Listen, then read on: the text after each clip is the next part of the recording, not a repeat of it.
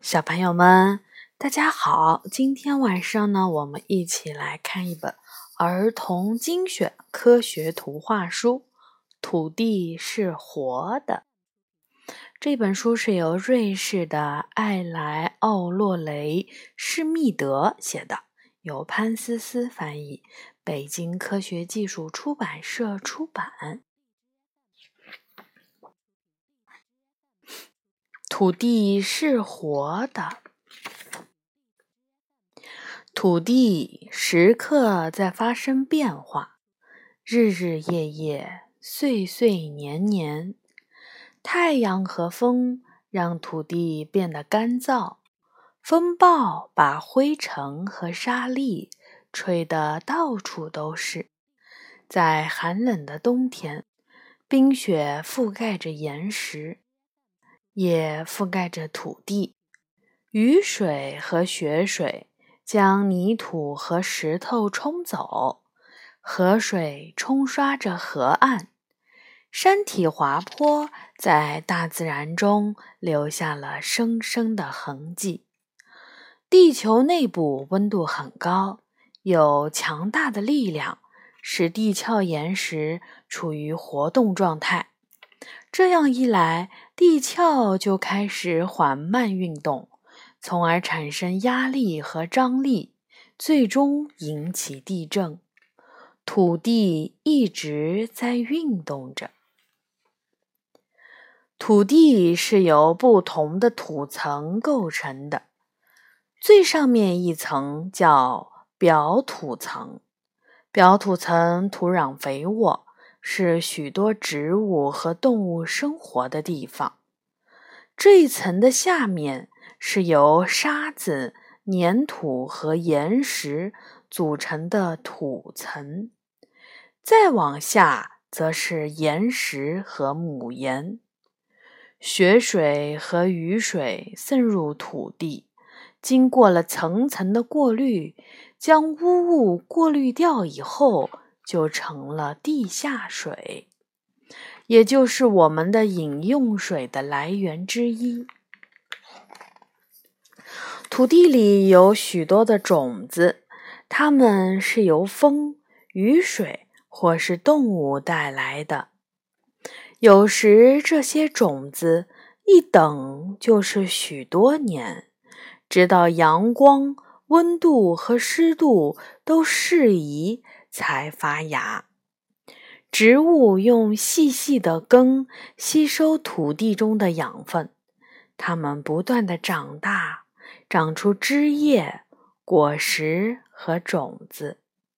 绿色的植被覆盖着地面。如果没有植物，表土层很快就会变干。风将没有植物保护的土壤带走。把土地变成沙漠。手掌大小的土地中有许多的生命存在，数以亿计的细菌、绿藻、菌类和原生动物，比地球上的人还要多。它们如此之小，用肉眼根本看不见。干枯的植物和已经死亡的动物。被它们慢慢分解成微小的部分。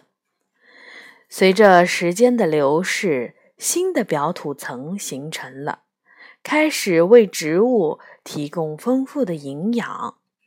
在自然界，没有什么是废物，也没有什么会真正的消亡，一切都在循环，土地也在反复的更新。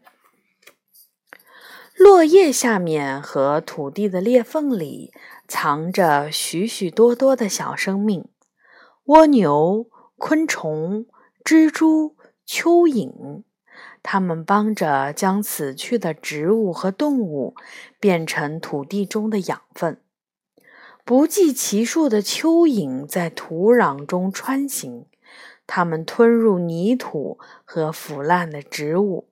将无法消化的部分排泄出来，它们就是通过这种方式给土地施肥和松土的。而空气和水则通过它们爬行的通道到达植物的根部。地底下同样生活着许多较大的动物，老鼠和鼹鼠会挖长长的地道，它们啃食植物的根部，还吃昆虫的幼虫和蚯蚓。兔子生活在有许多通道和洞口的洞穴里，獾也在地底下建造住所。母狐狸带着幼崽生活在森林边缘深深的地洞里。地底下比较暖和，动物们能够得到很好的保护。它们用干草和树叶给幼崽搭窝。还为漫长的冬季储存食物。大片的土地被森林覆盖，被树根牢牢抓住。树、草和藓类植物储存着大量的水分。如果空气太干燥，这些水分就会被释放出来。所以，森林里总是潮湿而凉爽的。人们需要土地，所以他们常常毁林造田。他们在田地里耕种农作物，在草地上饲养牲畜，从而获得面包、牛奶和肉。他们在院子里种植蔬菜、浆果、水果和坚果。土地就这样被利用起来。农民们年复一年的耕作，春天耕地、播种，夏天除草、收割稻谷。因为把养分都给了农作物，土地需要补充营养，于是农民便给土地施粪肥和堆肥。为了保护光秃秃的土地，人们还在上面种一些植物做绿肥，这样土地就不会因为被过度使用而变得贫瘠。土地的面积没有变，要养活的人却越来越多，所以必须收成越来越好。于是人们开始撒播化肥。化肥能够消除一切阻止植物生长的因素。人们在耕作中还使用大型机械。工厂、空调和汽车排放的有害物质飘散在了空气中，然后随着雨水降落到土地上。这样一来，土地就被慢慢的侵蚀。需要更多的肥料来补充养分。地底下有很多的宝物，人们一直在四处寻找这些宝物。他们在地上挖呀挖，直到发现矿石和煤炭。他们常常把整座山挖空，用挖土机挖出水中的砾石和沙土，还在采石场中。爆破岩石，人们从沼泽中获取泥炭，将成片的森林采伐一空，建造巨大的钻井，开采石油，还通过数千公里长的管道输送天然气。自然界经过数百万年甚至数亿年才形成的宝贵资源。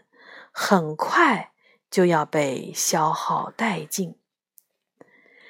在城市里，人们很少看见土地，道路上铺着沥青，到处都是混凝土，房屋一栋挨着一栋，只有在小花园和公园里可以看见土地，这里生长着鲜花和树木。孩子们都爱在这里玩耍。有时，尘土和碎屑被风吹到空中，四处飘散。